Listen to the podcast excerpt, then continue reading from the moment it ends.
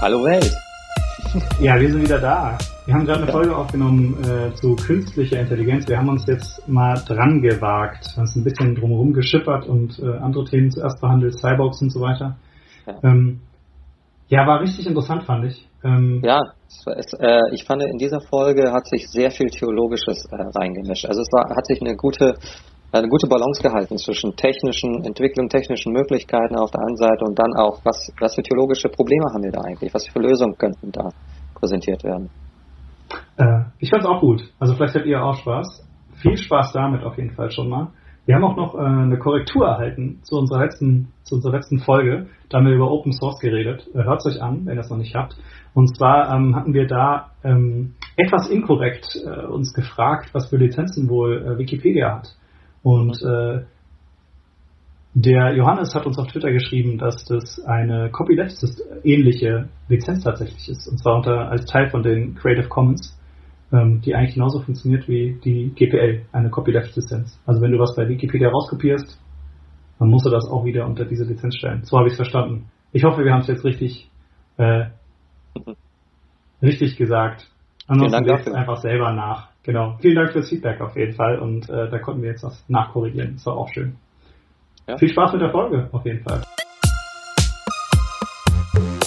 Wir wollen uns heute mal an das Thema künstliche Intelligenz wagen. Das haben wir ja lange vor uns hingeschoben, weil das doch so ein Riesenbatzen ist. Genau. Und äh, wir hatten heute Cyborgs und so, aber künstliche Intelligenz haben wir noch nicht getraut.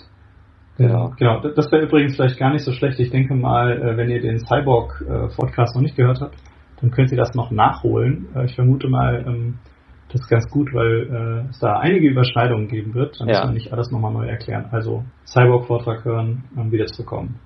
Ja, wir wechseln aber die Perspektive, wie mir scheint. Also bei Cyborgs haben wir darüber gesprochen, was der Mensch ist und was ist sozusagen äh, was passiert mit ihm, wenn er sich äh, anreichert mit Maschinen. Und jetzt wollen wir ja die Perspektive wechseln. Wir gucken jetzt mal, wenn wir Menschen eine Maschine konstruieren, also künstliche Intelligenz wäre ja der Definition nach ein menschliches Produkt, das äh, von Menschen gemacht wär, äh, ist, aber Kennzeichen menschlicher Intelligenz beinhaltet, wie zum Beispiel vielleicht so etwas wie Freiheit, wie zum Beispiel Problemlösungen, kreative Problemlösungen.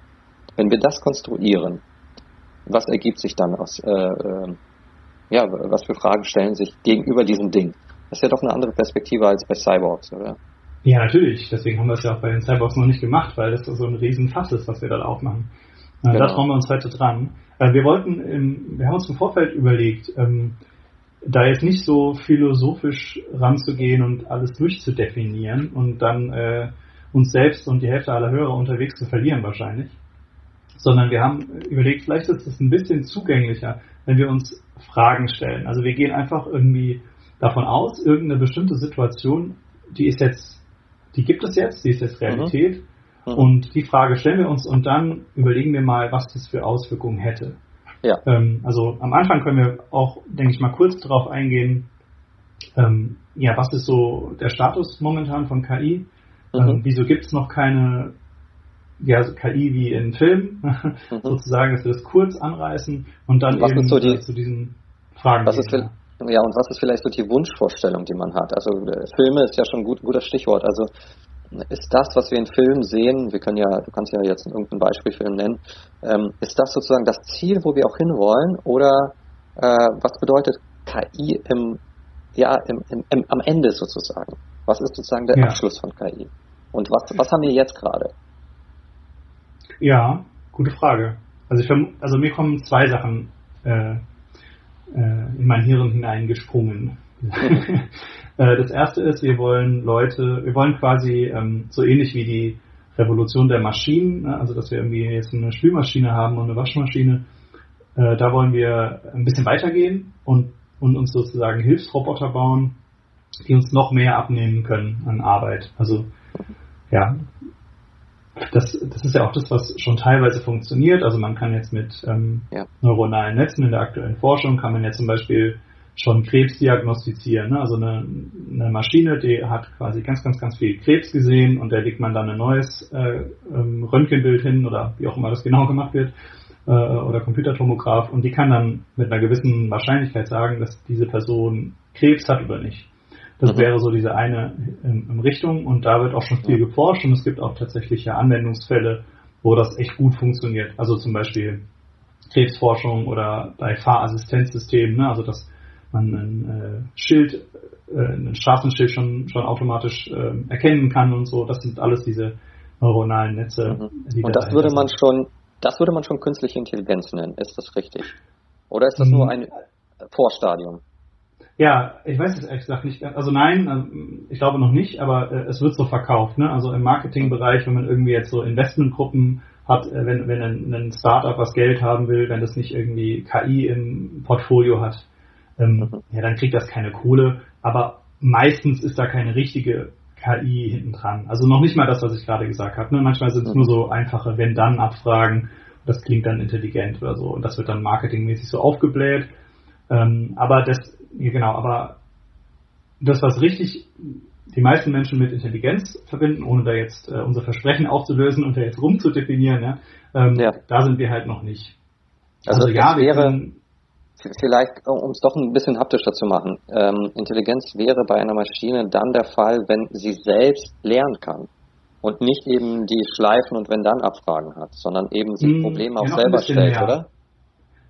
Ja, das, also eigentlich, also Intelligenz ist noch mehr, aber das ist, glaube ich, der Unterschied jetzt rein auf computertechnischer Seite. Ne? Also man hatte mhm. die ganze Zeit immer so einfache Wenn-Dann-Abfragen.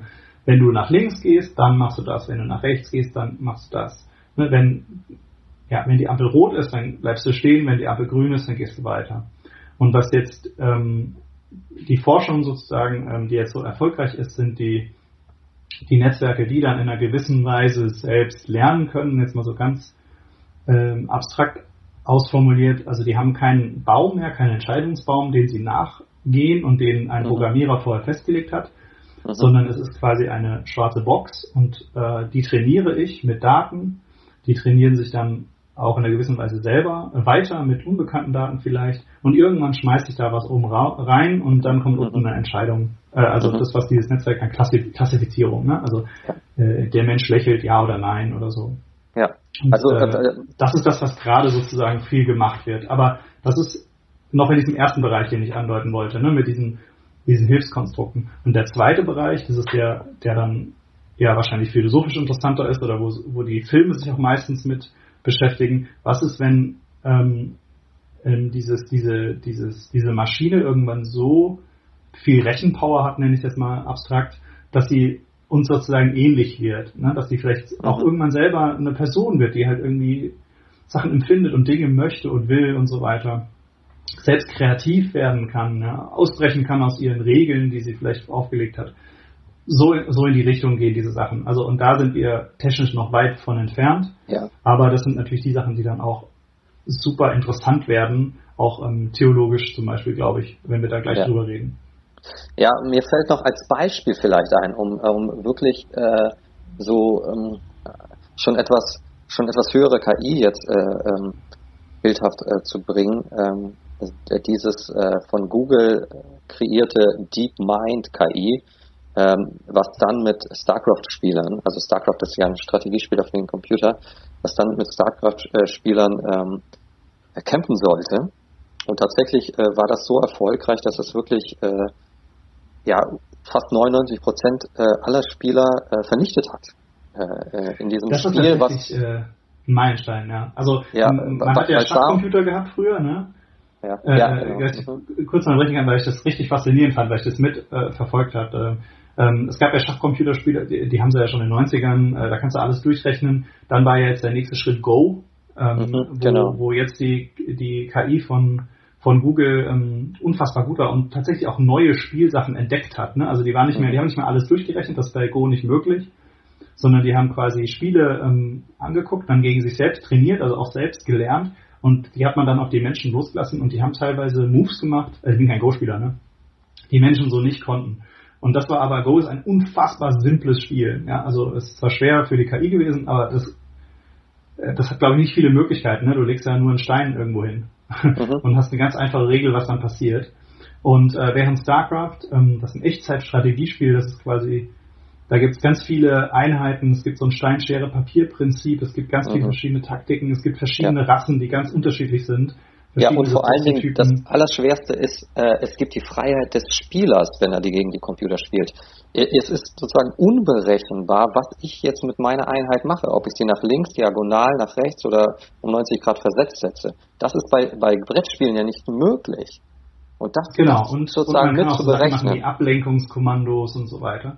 Und da gab es zwei, zwei Sachen. Also auf der einen Seite, ähm, ähm, man kann diese, diese einzelnen Einheiten ähm, steuern also man kann zum Beispiel sagen, man hat ein Transportschiff und ein Soldat ist da drin. Und den, Trans den, den Soldat, den lasse ich jetzt runter, lasse ihn einmal schießen und dann, wenn der Gegner zurückschießt, dann lade ich ihn aber schnell ins, äh, äh, wieder hoch ins, ins Raumschiff und dann geht der Schuss ins Leere. Und das sind so Sachen, die die Profispieler, die machen das dann zum Teil. Ne? Die, äh, so, so das Micromanagement heißt dann, die können dann diese Einheiten super gut kontrollieren. Und das ist natürlich was, was ein Computer perfekt kann. Also der kann natürlich ganz genau sehen, äh, und auch so an mehreren Stellen gleichzeitig machen. Und das, das hat auch niemanden beeindruckt, dass ein Computer sowas super gut kann. Was ein Computer aber, äh, was aber beeindruckend ist, wenn er Strategien erkennt vom Gegner, wenn er selber eigene Strategien erfindet, äh, wenn er Sachen ganz anders macht als, als ähm, menschliche Spieler und sie damit trotzdem besiegt. Und das, da gab es kleine Teile, wie, ähm, also das hat er wirklich geschafft. Auch erfolgreich. Also es war immer noch manchmal clumsy, manchmal gut, manchmal war das Gewinnen eben wegen so perfekten äh, Micromanagement-Situationen. Aber es, es, gab diese Züge und das war tatsächlich faszinierend, weil ich irgendwie gedacht hätte, StarCraft, das war so für mich das komplizierteste Computerspiel, was es gibt. Das dauert noch ein bisschen, bis mhm. Computer das machen können. Und die mhm. waren tatsächlich da schon relativ erfolgreich, ja. Ja, gut. Genau, und jetzt ist die Frage, wenn, wenn das jetzt äh, in eine menschliche Gestalt zum Beispiel gegossen wird, wenn dieser Computer in einen Roboter kommt, der äh, hineinkommt, der wie ein Mensch aussieht, was stellen sich dann für theologische Probleme und ethische Probleme, philosophische Probleme vielleicht auch? Ja, und vor allem, wenn, wenn das noch ein bisschen besser ist als nur ein StarCraft. Ja, also das Besondere wenn, bei Menschen ist ja, der kann ja noch viel genau. mehr als nur StarCraft spielen. Ne? Ja klar, also der Beziehungen. kann ja auch ausbauen und Beziehungen haben und so weiter. Genau. Und also Gefühle also das, entwickeln, das simulieren. Ja. Aber wir können das ja mal gucken, was passiert, ne? wenn, wenn sowas ja. quasi möglich ist.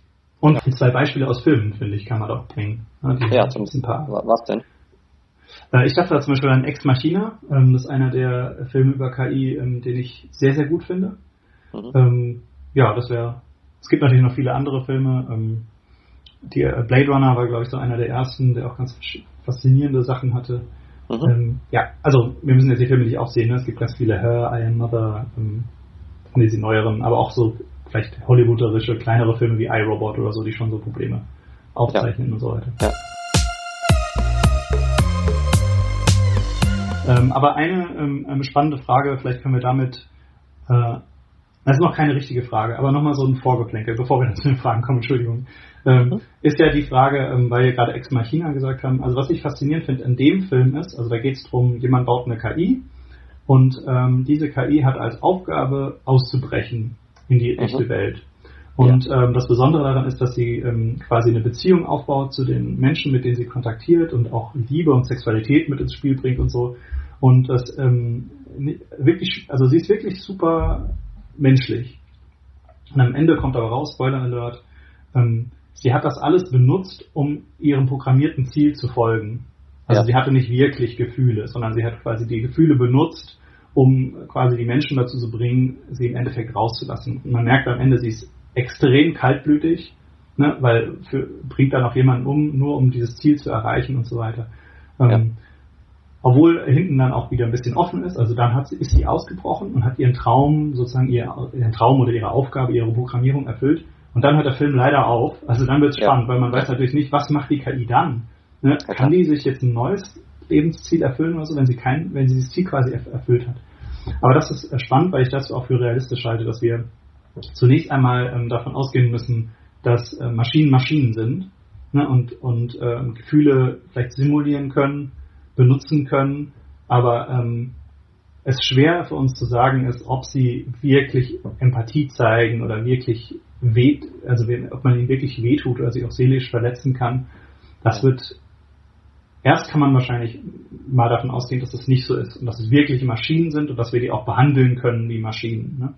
Und ja. dann stellt sich natürlich direkt die Frage, irgendwann gibt es aber vielleicht eine Grenze. Ne? Also man hat das ja auch in der Philosophie, glaube ich, Descartes oder so, der hat es mit Tieren so gesagt, dass ähm, Tieren ja im Prinzip nur Maschinen sind und deswegen können wir über die verfügen und auch ähm, äh, Kant und dem Grundgesetz, scheiße, jetzt äh, trifft mir so ein bisschen die Philosophie ab, aber hören wir auch gleich wieder auf. Ähm, na, ein, ein Tier äh, zu töten und zu beschädigen, nenne ich es jetzt mal, ist, ist sozusagen Sachbeschädigung und nicht ähm, Mord oder, oder Körperverletzung oder irgendwie so. Ne? Also wir haben mhm. diese, diese Fragen stellen wir auch und man, man stellt sich dann halt schon die Fragen, ähm, ja, aber Tierquälerei ist ja irgendwie auch blöd und auch ein Tier hat ja Rechte. Ne? Also es ist natürlich mhm. keine Menschenrechte, aber es na, hat ja schon Rechte. Und die gleichen Fragen könnten sich ja dann, also heute sind wir dann natürlich ähm, etwas differenzierter und, und ähm, machen uns auch stark und so, für Tiere nicht zu quälen, artgerecht zu halten, ja, ähm, ja, zu fragen, ja. was passiert eigentlich mit der Freiheit der Tiere und so. Und das könnte ja auch ähm, irgendwann dann bei KIs oder Robotern der Fall sein, ne? dass man irgendwann Definitiv. einen anderen Blick drauf bekommt und sagt, ja, vielleicht sind die doch mehr als Maschinen. Ja. Und über solche also, Fragen äh, könnten, könnten wir jetzt einmal gehen. Ne? Also jetzt haben ja, wir genug vorgeschlägt von meiner Seite. Nee, ich, ich, ich, ich finde das super, da kann man gut einsteigen und vor allen Dingen äh, habe ich mir jetzt schon zwei äh, Sachen überlegt, äh, die, die wir klassisch anführen würden, die einen Menschen von der Maschine unterscheiden und die vielleicht doch nicht so ganz einfach zu beantwortbar sind. Also einmal der Gedanke, dass diese Frau ein Ziel hat, nämlich auszubrechen und dafür Gefühle benutzt, simuliert ja im Grunde. Mhm. Äh, und der Zuschauer des Films glaubt, das ist vielleicht in dem Moment, wo sie das tut, echt. Also da fällt mir ein, äh, das tun wir Menschen auch. Also auch wir setzen uns ja Ziele und auch wir hätten ja vielleicht in einem Gefängnis äh, das Ziel des Ausbruchs gehabt. Wir würden genauso vorgehen. Also das Spannende an dieser, an diesem Muster, was diese Maschine benutzt, ist eben, dass die gar nicht äh, als Maschine auffällt, sondern eigentlich sehr menschlich ist. Sie manipuliert die anderen oder die spezielle Person mit ihr, mit, äh, mit Gefühlen, Leidenschaft, Sexualität und so weiter, um etwas zu erreichen. Und genau das tun wir mhm. Menschen auch. Dieses kaltblütige. Ja, stimmt, es gibt auch kaltblütige Menschen, ne? Ja, ja, ja, natürlich. Und im gewissen Sinne ist das doch uns, uns doch auch allen eigen, wenn wir etwas wollen. Naja, also man kann ja sagen, man geht über Leichen. Das ist jetzt der ganz extreme Fall. Äh, aber trotzdem, äh, auch im Kleinen würden wir doch ähm, naja, über Leichen gehen, jetzt äh, etwas flapsig ausgedrückt. Also ähm, auch wir würden doch bestimmte Situationen ausnutzen und äh, so tun, als ob. Von daher finde ich, äh, finde ich diese Fähigkeit, die dort im Film gezeigt wird, eben gar nicht maschinell, sondern sehr menschlich fast schon. Ja, ist das dran. Und der zweite Punkt ist, den du angesprochen hast, und das, ist, das führt so ein bisschen in diese klassische Diskussion hinein, äh, wo wir sagen, ja, der Mensch hat Geist und die Maschine hat das nicht nämlich in dem Sinne, ähm, was man, äh was, was die Gefühle angeht. Es, äh, äh, uns ist fragwürdig in diesem Film, ob diese KI äh, diese Gefühle wirklich hat oder sie nur simuliert. Und das ist so das klassische Problem, das macht man oft, das erklärt man oft äh, mit Farben, am, also am Beispiel einer Farbe. Also es ist ja heute überhaupt kein Problem mehr, dass ein Computer die Farbe Rot ausliest irgendwo. Wenn ich jetzt zum Beispiel einen roten Pulli habe, äh, kann das äh, jede KI, die darauf programmiert ist, Bilder auszulesen, sofort erkennen. Sogar viel genauer als ich. Aber was sie nicht kann, und das äh, schreiben wir den Menschen zu, ist, dass sie diese Farbe fühlt. Dass sie nämlich weiß, was Rot bedeutet, in dem Sinne, äh, dass sie eine, äh, dass sie sie subjektiv wahrnimmt. Also auch ich nehme ja mit äh, meinen Augen rot wahr, aber ich nehme sie so wahr, wie äh, du, Chris, das niemals machen könntest. Ich nehme sie auf eine ganz äh, subjektive Weise wahr. Das kann man mit Geruch auch klar machen. Was ich rieche und was ich damit verbinde, das kannst du niemals äh, simulieren und das kannst du auch niemals nachempfinden. Und das würden wir eben solchen Maschinen dann eben unterstellen, dass sie das nicht können. Äh, und ich glaube, das führt so immer in dieses Problem des Geistigen. Der Geist des Menschen ist das, was sein subjektives Empfinden ausmacht. Ähm, und das kann man nicht simulieren, behaupten wir immer. Ja, genau. Und das ist ja genau die Frage, ob das denn so ist. Ähm, aber ja, hm, wie, wie, kommen wir da jetzt hin, das mit, mit Fragen zu machen und nicht so, so philosophisch zu beantworten? Ne? Also ja. ich würde schon, ich würde schon vom, vom Grund auf äh, skeptisch sein, ob, ob das allein das Menschsein ausmacht. Also nur weil ich das kann, dieses subjektive Empfinden, äh, und ich das mit Geist belege, ist das ausreichend, künstliche Intelligenz äh, zu disqualifizieren und zu sagen, sie ist nicht menschlich. Weil ähm, ja, wir genau. haben so etwas wie Krankheiten, geistige Krankheiten wie Demenz oder so etwas. Wir können später vielleicht noch über Erinnerung sprechen.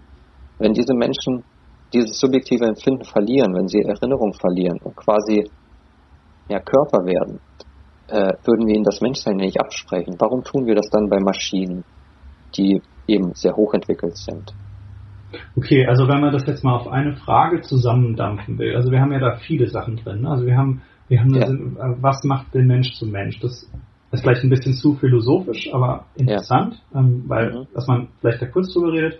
Wir könnten auch sagen, was sind Kriterien, die den Menschen so besonders machen? Also ja. die ihm die Menschenwürde verleihen oder christlich gesprochen, die ihm vielleicht zum Ebenbild Gottes machen.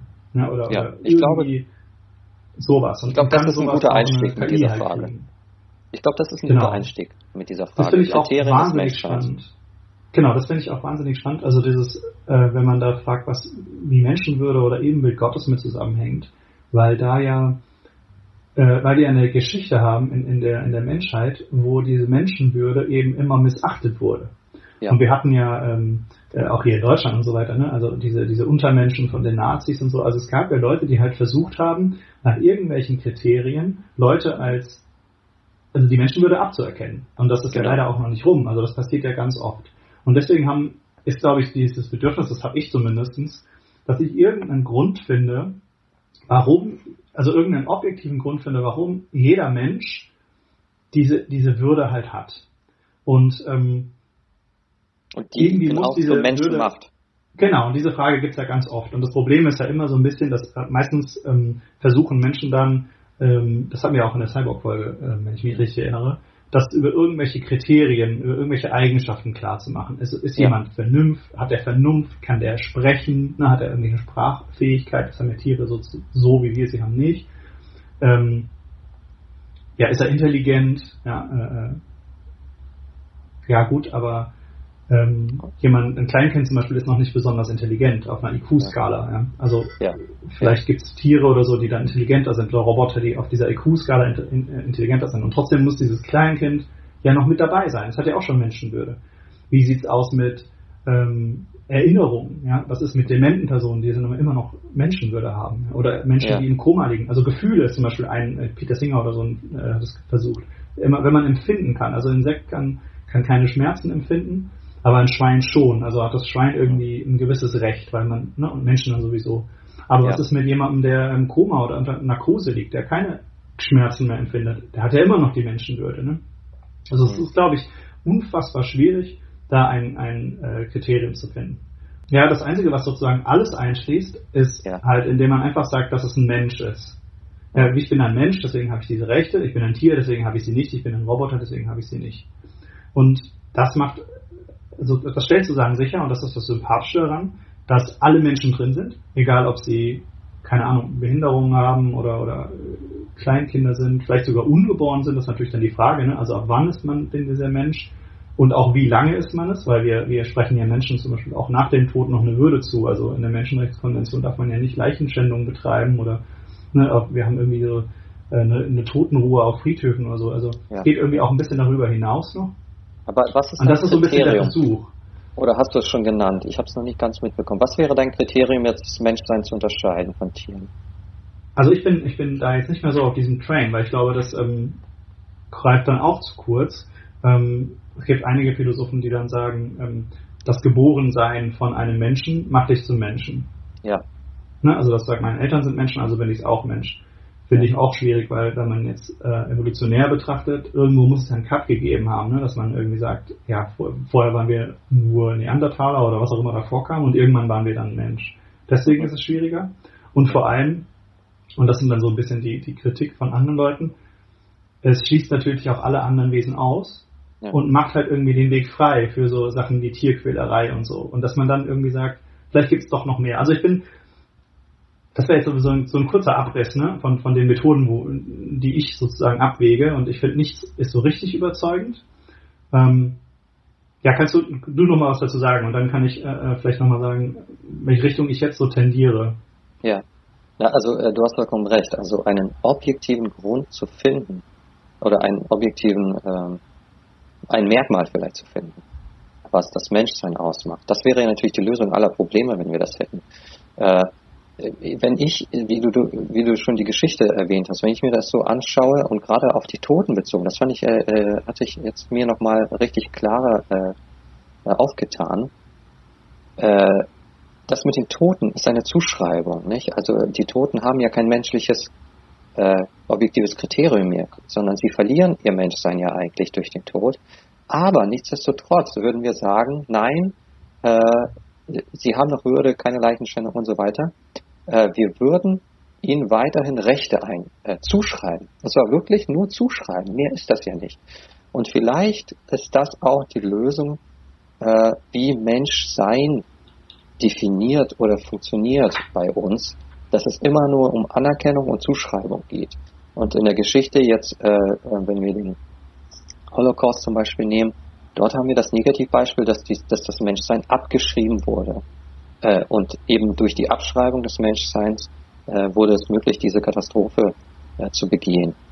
Ähm, und äh, ist das nicht sozusagen die Lehre dessen, dass es positiv genauso funktioniert, dass wir Menschsein zuschreiben müssen, Menschen, die beispielsweise im Kummer liegen, Menschen, die äh, dement sind, dass wir ihnen Menschenwürde und Menschsein zuschreiben, damit äh, sie Rechte haben.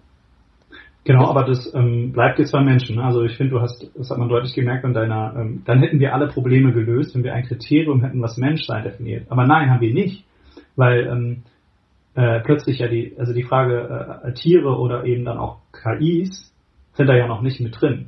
Und ja. ähm, die Frage ist, also es gibt ja dann die Methode, dass man sagt, nein, wir geben einfach allen Dingen Menschenrechte zum Beispiel. Ne? Also mhm. und das das ist ja auch ein Problem, weil wenn ich zum Beispiel angefahren werde und ich brauche eine neue Niere, aber der Hund nebenan braucht auch eine neue Niere, also mal angenommen davon, dass es jetzt eine allgemeingültige Niere gibt. Also wenn ich irgendwie die Situation habe, so eine Triage, ist ja jetzt in Mode gekommen, das Wort, ja, äh, abzuwerten, rette ich jetzt einen Menschen oder den Hund oder ein Tier oder ein Stein oder eine Pflanze, dann mhm. ist es mir schon wichtig, dass ähm, man irgendwie den Menschen rettet. Ne? Man kann ja sagen, okay, das ist äh, ja ich bin halt so ein Menschenliebhaber und äh, der Rest ist mir egal, nee, darum geht's mir jetzt nicht, aber es gibt ja schon qualitative Unterschiede. Oder auch, ja. oder auch politisch Wahlrecht, ne? Also natürlich soll mein Hund kein Wahlrecht haben. Also finde ich jetzt, es gibt bestimmt Leute, die argumentieren ja, aber, oder so. Ne? Aber äh, ähm, diese, diese Unterschiede sind ja nicht in Stein gemeißelt, sondern darüber äh, verständigen wir uns doch. Also genau der Punkt, dass, dass, dass die Tierrechte eingeführt wurden, ist ja keine,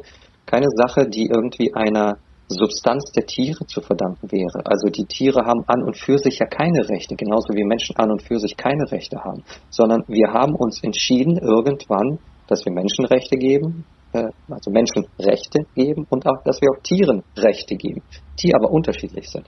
Äh, das ist ja. doch schon eine reine Konvention, oder? Rein politisch gesehen schon, aber ähm, theologisch gesehen ähm, kommt da ja noch dieses Ebenbild rein oder diese Bestimmung von Gott. Ne? Ja. Also das ist auch jetzt, ähm, um das mal ein bisschen aufzulösen, mein mhm. momentaner Standpunkt, der natürlich noch ein bisschen weich ist. Ja?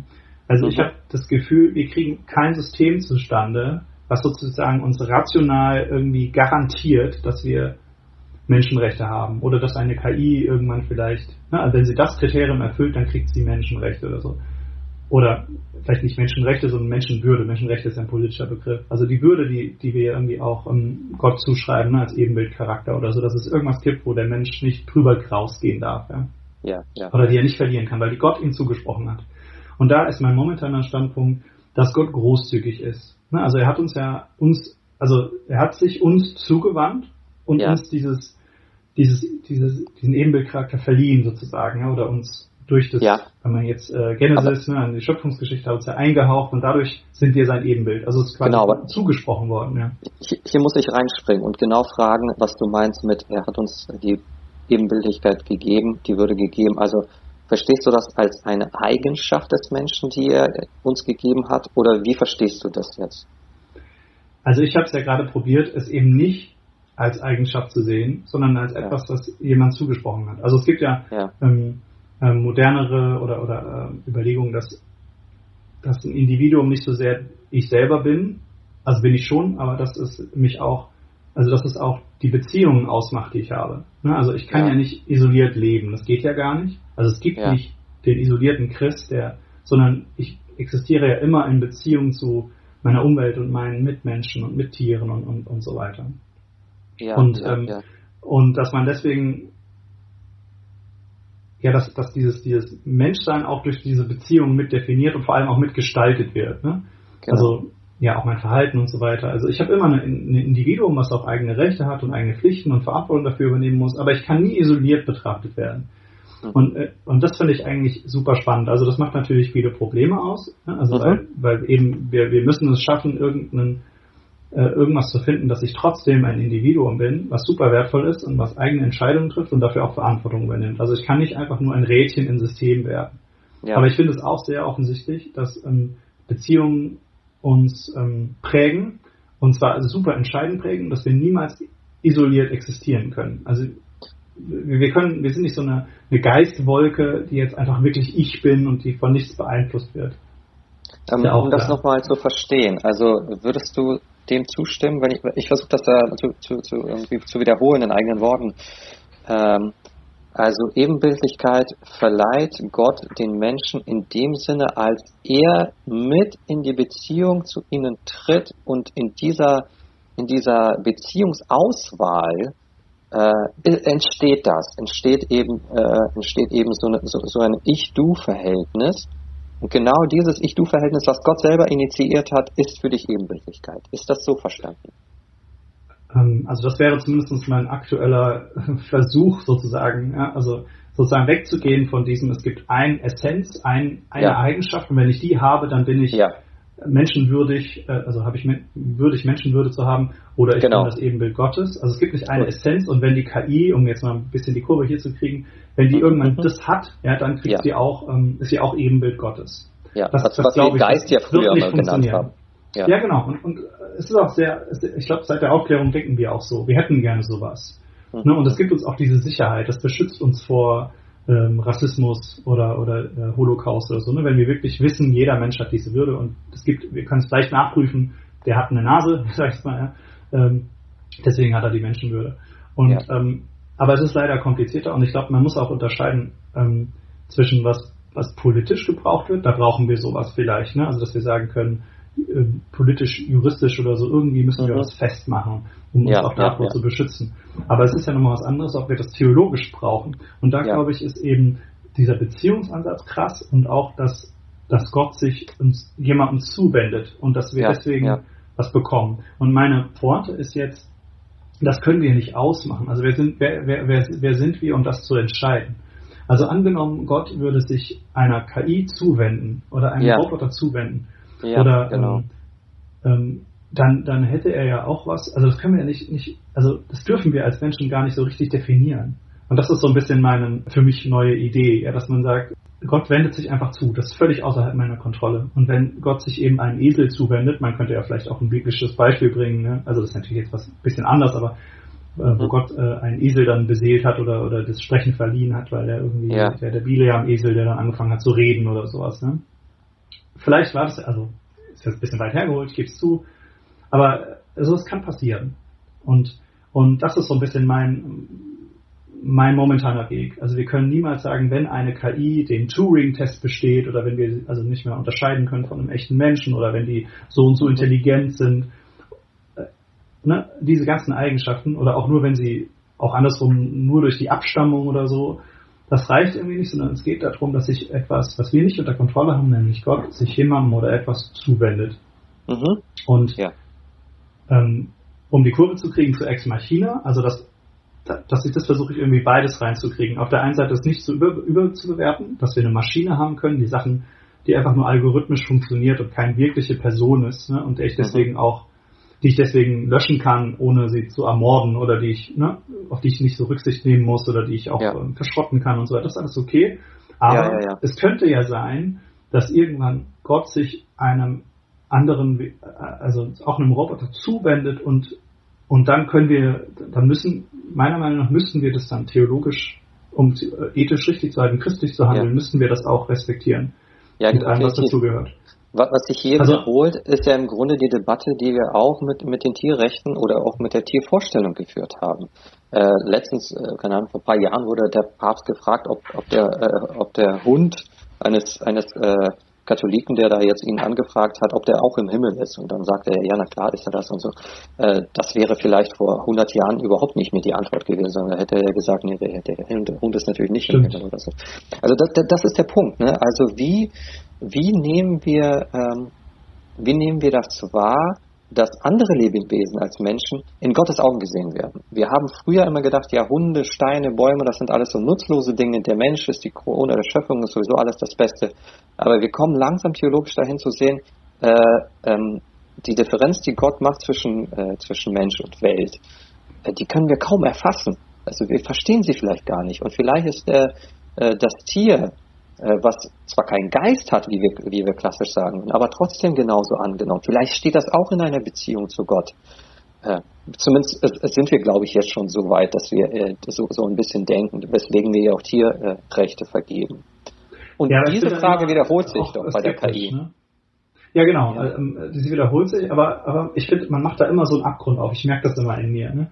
Also wenn man irgendwann dann sagt, ähm, alles ist beseelt und alles ist alles ist sozusagen gleichwertig. Ne? Also bei Tieren ist das vielleicht noch halbwegs denkbar, aber äh, äh, soll ich jetzt die Motte töten oder soll ich sie mich infizieren lassen äh, mit irgend, also die Larven können glaube ich irgendwelche Allergien auslösen oder so. Natürlich töte ich die Motte.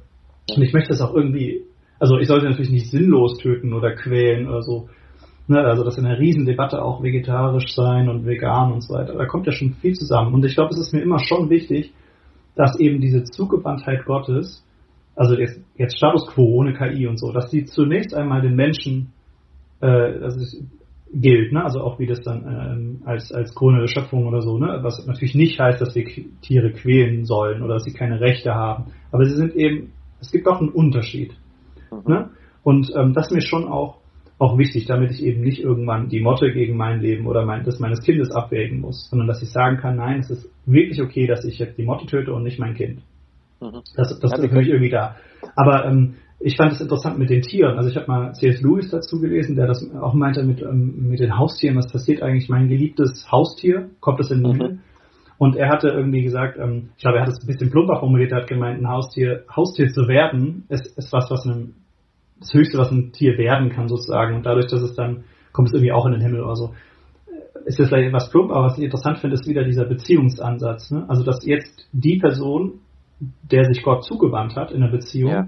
dass ja. die Beziehungen, die diese Person aufbaut, auch wiederum nicht irrelevant sind. Also dass ich mir schon vorstellen kann, dass wenn ich mich als Ebenbild Gottes entscheide, eine Beziehung zu einem Hasen aufzubauen, meinem Haustierhasen, dass das dem eine neue Würde verleiht, die eben mhm. über das hinausgeht, was ein freilaufender Hase hat. Mhm. Mhm. Ob die jetzt in den Himmel kommen oder nicht, wir müssen das jetzt, das ist ja alles Spekulation.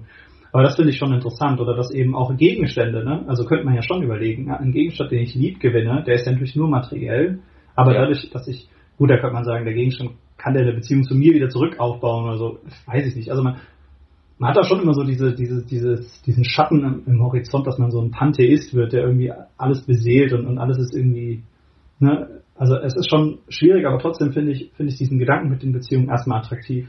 Ja, ja. Und, und, und die Frage ist ein bisschen trotzdem, um das äh, auch zu, äh, objektiv zu machen, äh, wie, wie stellen wir denn wohl heraus, äh, zu wem eben Gott die Beziehung äh, äh, einnimmt? Also es ist ja bei Menschen, ist es leicht, weil man sich da immer zurückberufen kann auf die Schrift und sagt, naja, in der Bibel, Genesis 1, steht das ja, ihr seid zum Ebenbild Gottes erwählt, zack, fertig ist die Geschichte sozusagen. da wird festgestellt, dass Gott die Beziehung mit den Menschen sucht, gesucht hat und auch aufgenommen hat. Übrigens immer ja von ihm aus, nicht, nicht vom Menschen aus. Aber wie stellen wir das jetzt bei Tieren? Wie stellen wir das und dann eben bei äh, KI fest?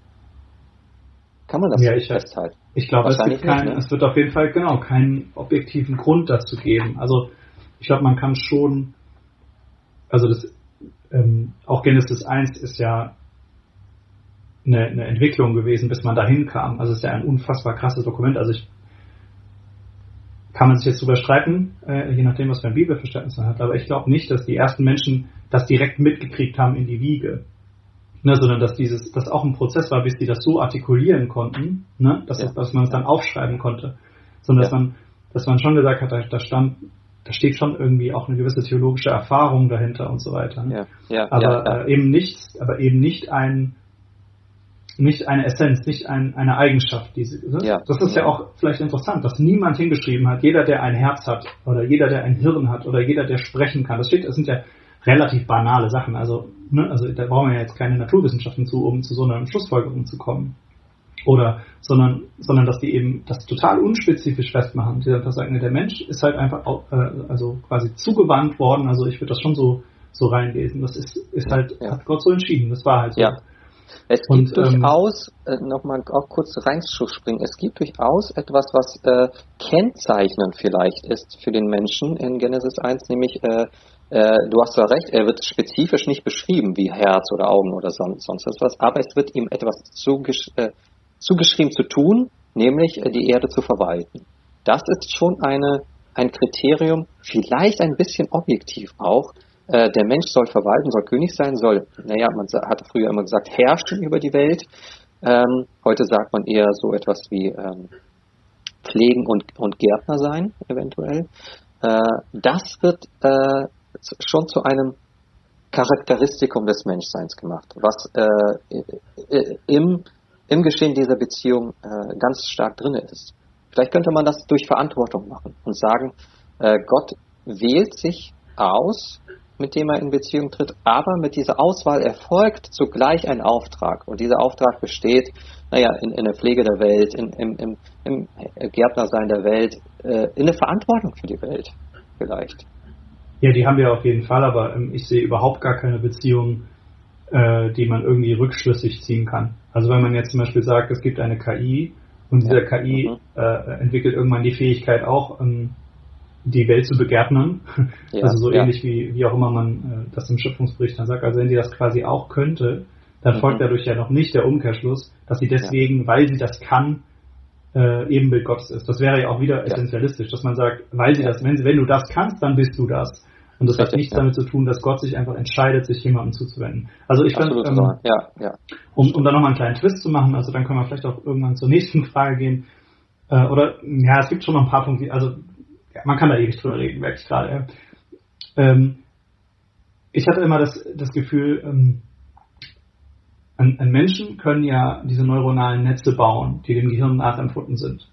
Ne? Und sie können da Futter reinmachen und hin und her. Also sie, aber ich habe das Gefühl, sie können mehr ein, also sie, sie schaffen damit ein Potenzial. Ja.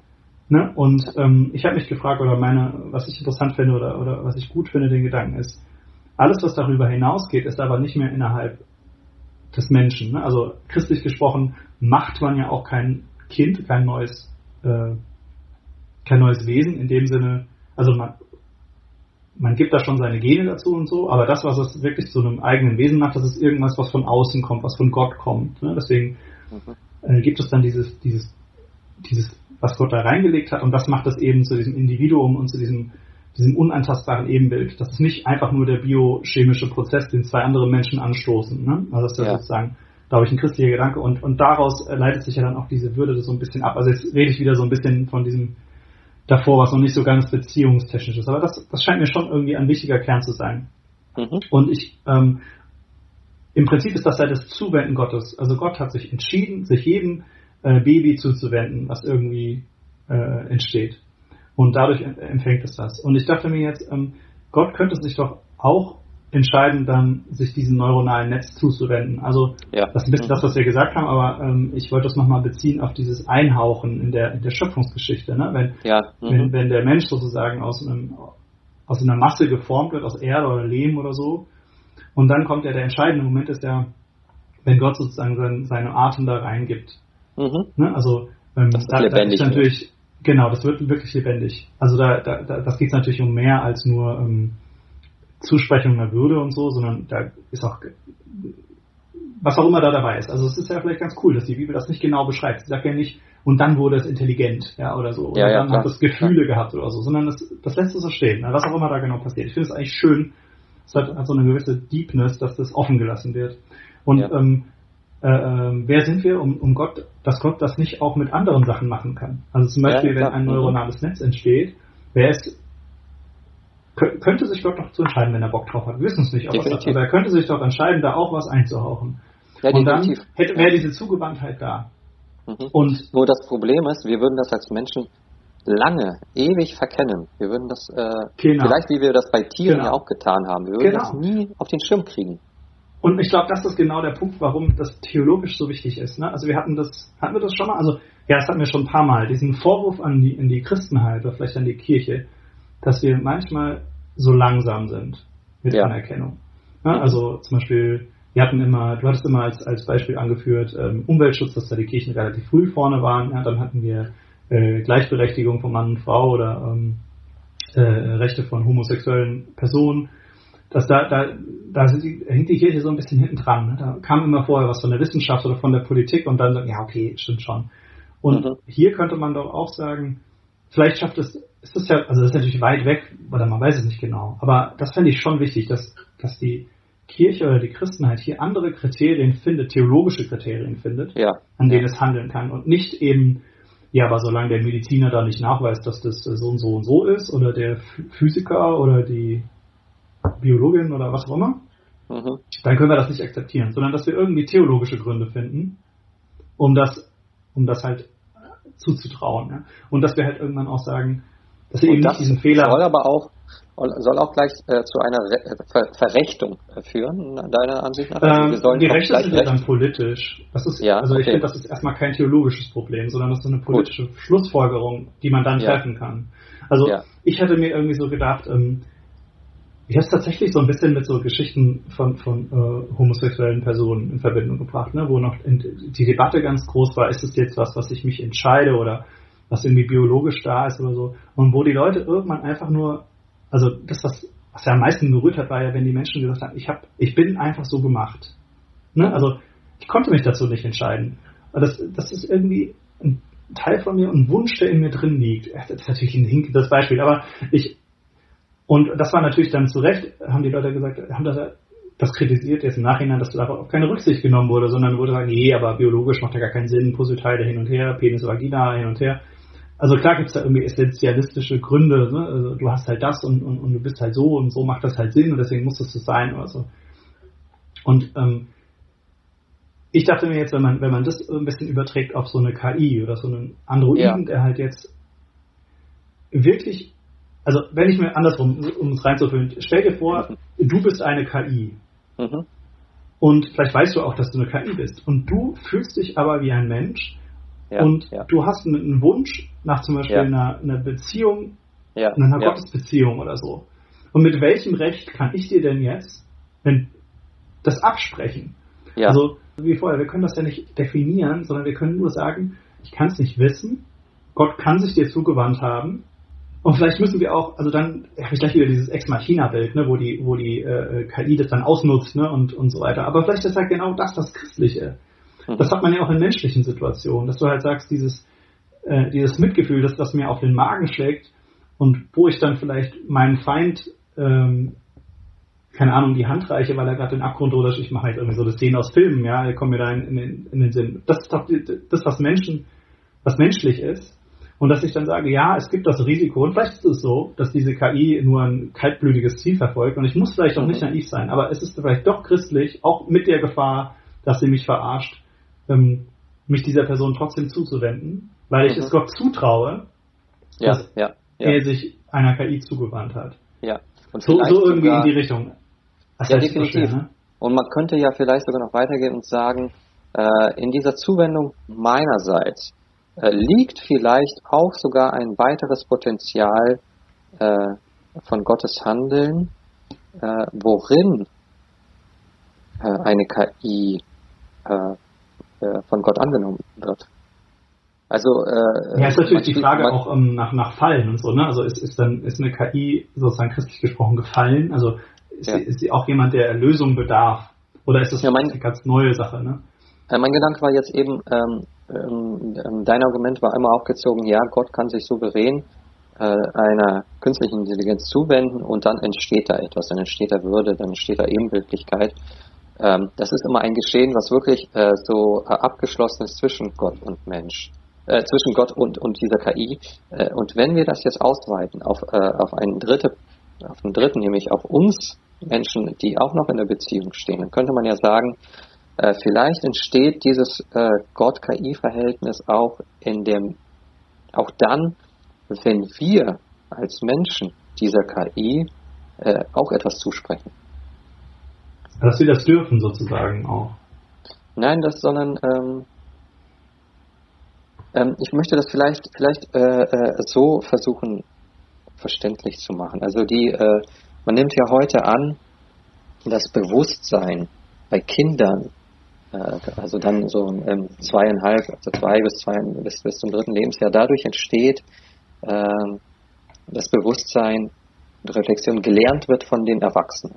Also dass das Ich am Du entsteht, das ist ja so ein klassischer philosophischer Satz. Äh, dadurch, dass sozusagen Spiegelung da ist, äh, dass ein Kind lernt, äh, ähm, was Gefühle sind, wie Gefühle wahrgenommen werden und sozusagen ähm, die Eltern immer als Spiegel. Ähm, dadurch bildet sich Menschsein zum großen Teil heraus, das wissen wir ja heute psychologisch. Und vielleicht könnte man dieses Na, Moment, das ist aber das ist aber schon, also nur um das nochmal deutlich zu machen. Ja. Ich habe irgendwie bei, bei ich glaube, Wilfried Herr, Dogmatiker oder so, habe ich das mal gelesen, dass die Frage ja ist, ob sich der Mensch als Mensch entwickelt oder zum Mensch entwickelt. Ne? Also das klang okay. jetzt so ein bisschen so, als würde der Mensch sich erst durch das Abschauen von den Eltern zum Menschen entwickeln. Aber das meinst du so nicht, oder? Nee, das also meine ich so nicht, nein. Das Kind ist auch vorher schon ein Mensch. Ja, ja, genau. Sondern, äh, mir ging es ja ums Bewusstsein. Also wie, wie bildet sich sozusagen Subjektivität? Wie entsteht dieses Ich-Gefühl? Ja. Und da ist äh, die, die, heute, glaube ich, die klassische Vorstellung, dass das sehr stark äh, dadurch durch Intersubjektivität passiert, nämlich durch Eltern und Beziehungen. Äh, man kann es mhm. auch, also ich meine, es gab ja früher, äh, vielleicht kennt man das auch, diese, diese perversen Tests an Kleinkindern, mit denen man nicht reden sollte. Vielleicht kennst ja, du dieses, genau. diesen Mythos. Ja, ja, äh, die sind alle gestorben, diese Kinder, weil sie ja nur körperlich äh, sozusagen äh, versorgt wurden und nicht geistig. Und da ist vielleicht sozusagen die Idee oder die Schlussfolgerung, sie sind eben nie zum Bewusstsein gekommen. Die sind nur, sie haben nur leiblich existiert und sind dann gestorben ähm, weil sie kein Ich entwickelt haben. Und wenn man jetzt dieses Bild benutzt, also dass, äh, dass das Kind, dass das menschliche Kind sein Ich entwickelt am, an den Eltern, am Gegenüber, an der, an, der, an der Gesellschaft und so weiter, dann könnte man auch sagen, ähm, wir als Menschen sind auch in Gottes Plan insofern ein wichtiger Baustein, jetzt auf die KI bezogen, als das auch ohne uns nicht funktionieren würde. Also nur eine KI-Gott-Beziehung ist, äh, ist vielleicht auch zum Scheitern verurteilt, weil sie den Dritten nicht hat, also den Menschen. Nee, da, das, da muss ich ja intervenieren. Ja. nee, ähm, das ist mir jetzt ein bisschen zu konstruktivistisch. Also, ähm, das ist genau das, was ich vorher meinte. Also, das Individuum muss schon noch sehr wichtig sein. Der Einzelne muss, oder die Einzelne muss super wichtig sein und unabhängig sein von, von dem, was, was das Individuum dann kann. Also, mir ist schon wichtig, dass diese Ebenbildlichkeit oder dieses, diese Würde eben in dem, in dem Baby in dem Fall schon drin ist, dass Gott sich diesem Baby in unserer Sprache, wie wir es jetzt im Podcast gemacht haben, zugewandt hat. Und natürlich heißt das nicht, dass es isoliert existieren kann. Allein schon, ne? Muss ja, muss ja gefüttert werden und so kann das ja nicht selber. Aber ähm, selbst wenn du es völlig vernachlässigt, also auch in diesem, in diesem perversen äh, Experiment, was, was du gesagt hast. Ich bin, ich bin trotzdem der Meinung, dass das eben genau deswegen pervers war, weil sich ja Gott diesen, diesen kleinen Menschleins schon zugewandt hatte. Mhm. Also es wäre natürlich trotzdem pervers, auch wenn es jetzt nur Tiere wären oder so, aber ähm, verstehst du, was ich meine? Also das, ja. das muss unabhängig sein, also das, über was wir theologisch reden, muss unabhängig sein von dem, was man nachher dann messen kann oder als Bewusstsein klassifizieren kann oder ja. so. Also genau das war die Gefahr, die ich, die ich vorhin meinte. Ne? Also natürlich ist diese Beziehung wahnsinnig mhm. wichtig und wir können nicht isoliert davon existieren und wir werden davon geprägt. Mhm. Aber es muss ja immer noch ein, ein äh, etwas geben, ja. Ja, ja, ich was, verstehe was das tiefer jetzt. geht. Man könnte das äh, stürzen, dein Argument mit äh, dem Argument für die Kindstaufe. Das ist auch ein sehr klassisches äh, Argument, äh, äh das gesagt wird, ein Baby kann getauft werden ohne seinen Zuspruch. Ja, warum? Weil nämlich Gott sich dem Kind zuwendet, bevor überhaupt irgendeine Regung passiert vom Kind, bevor das Kind Ja sagen muss oder kann. Äh, das ist Gott gar nicht wichtig, dass es das tut. Sein, sein Ja gilt schon vor unserem Ja. Das ist so mhm. ein bisschen das klassische Argument für Kindstaufe und ich Was glaube, natürlich das auch sich hier. unabhängig von der Taufe passiert. Ne? Also äh, Gott wendet sich ja jedem Menschen zu, egal ähm, ob das jetzt christlich getauft wurde, als überhaupt genau, getauft wurde oder überhaupt die, die, Eltern was davon wissen oder so. Ja. Ja, aber die Taufe ist ein Symbol genau nach außen hin, genau. dass das geschieht ja, und durch dieses ja. Symbol äh, tritt diese Wirklichkeit sozusagen in Erscheinung vielleicht. Genau, ja. Ähm, das finde ich auch ein, eine interessante, ein interessantes Zusammenhang, ja. Aber ähm, das ist doch auch spannend. Also ich, ich, jetzt spekuliere ich mal. Wäre das vielleicht, wenn, wenn, wenn wir jetzt den Schluss weiterziehen, müssten wir vielleicht sagen, durch die Taufe eine künstliche Intelligenz symbolisiert sich Gottes Ja zu ihm. Wäre das vielleicht auch eine theologische Schlussfolgerung, die wir jetzt gegenüber der KI machen müssten, wenn wir auf deiner Argumentationsweise weitergehen? Ja, ja ich habe ja ein Fragezeichen dran. Und zwar wissen wir ja nicht, aber ja, wahrscheinlich schon. Also, also wir wissen ja nicht, ob sich Gott wirklich zugewandt hat, weil wir dafür keine objektiven Kriterien haben. Aber wenn wir, wenn wir sozusagen glauben, dass Gott ähm, da großzügig ist und dass Gott einem einem Replikanten, einer KI, einem was auch immer, eine, äh, äh, wenn, wenn die diesen Wunsch offenbaren könnte, eine Beziehung zu haben, dann könnte ich mir schon vorstellen, dass Gott diese, dieses etwas, wenn man es jetzt nicht Person nennen will, ähm, nicht ablehnt. Und, ja. und das können wir natürlich nicht beweisen. Aber wenn wir das als in unserem Gottesbild drin haben, dass wir Gott das zutrauen, dann könnte es doch, ähm, dann könnte es doch, also warum sollten wir es nicht tun? Warum mhm. sollten wir es nicht tun? Also mhm. ich finde es interessant, wie man, wie man da jetzt auch irgendwie Trauung von homosexuellen Paaren oder so mit reindeuten könnte. Ne? Also wenn wir sagen, wenn wir, wenn wir Gott zutrauen, dass er auch eine solche Beziehung äh, segnen kann, warum sollten wir sie dann nicht äh, nicht trauen oder so? Also das ist ja schon eine Argumentation, die die auch ähm, Befürworter ja. da vorgelegt haben. Ja, ähm, ja. Und ja, ich glaube, von meiner Denkweise her bin ich oder versuche ich jemand zu sein, der Gott ähm, mehr zutraut, als man sich vielleicht vorstellen kann.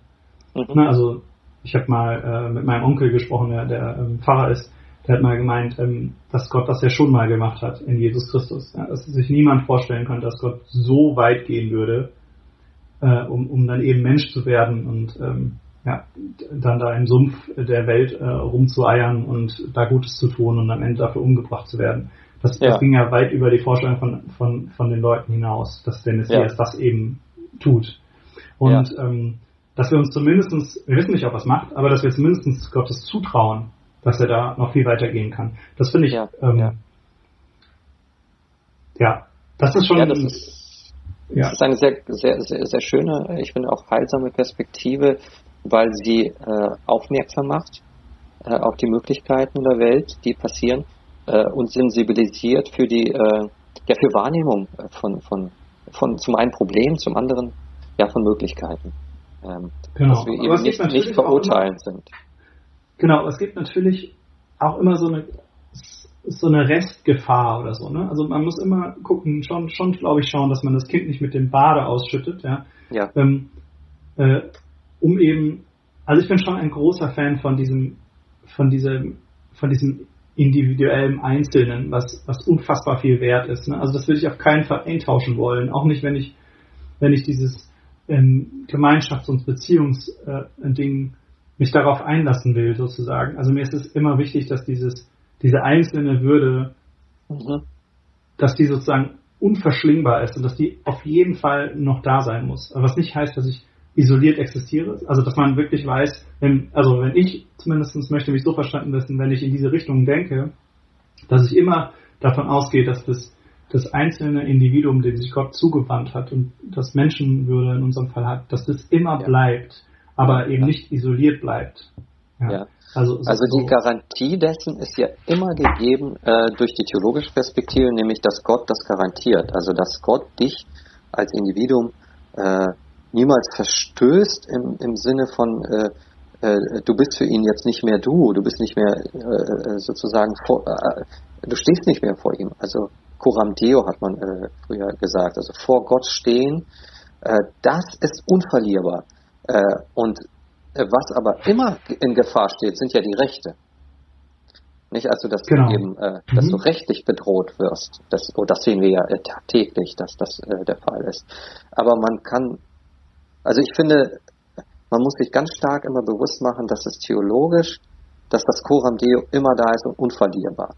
Und das hat eben etwas mit, das haben wir ja schon hundertmal jetzt schon gesagt in dieser Folge, das hat etwas mit, mit Perspektive, mit der Perspektive Gottes zu tun, mit seiner Aktion auf uns hinzu. Genau, ich, ich finde auch äh, sehr interessant in meinen Überlegungen, weil ich immer so ein bisschen Schiss hatte oder habe, dass man dieses Individuum verlieren kann und dass man dann am Ende sagt, weil es für die Gemeinschaft gut ist, muss das Individuum halt dadurch. Ne? Und das ist ja quasi so ein, so ein Punkt, ähm, der ganz schnell gefährlich wird, ja? also der auch in der Vergangenheit ja schon passiert ist, ja? wo man ja, dann sagt, keine Ahnung, du musst dich jetzt halt opfern für die Gemeinschaft oder so. Dass man ja, immer sagt, christlich gesprochen, ähm, ist das trotzdem diese Grenze, die ich nicht überschreiten kann. Und ähm, dann ist mir aufgefallen, ähm, dass es in, in, in Jura, in, in, in, wie heißt das, im juristischen, in unseren Gerichten und so weiter, dass es tatsächlich da auch äh, eine Entwicklung gegeben hat, die super spannend ist. Dass man eben nicht mehr, ähm, man könnte ja sagen, es gibt ein hartes Gesetz, ja, und, und ähm, daran wird jeder gleich geurteilt oder so. Und dem ähm, äh, dem gegenüber steht natürlich auch so ein bisschen die jüdische Vorstellung aus dem Alten Testament, ne, wo es eben nicht egal ist, wer was macht, sozusagen, sondern immer der Mensch mitgesehen wird.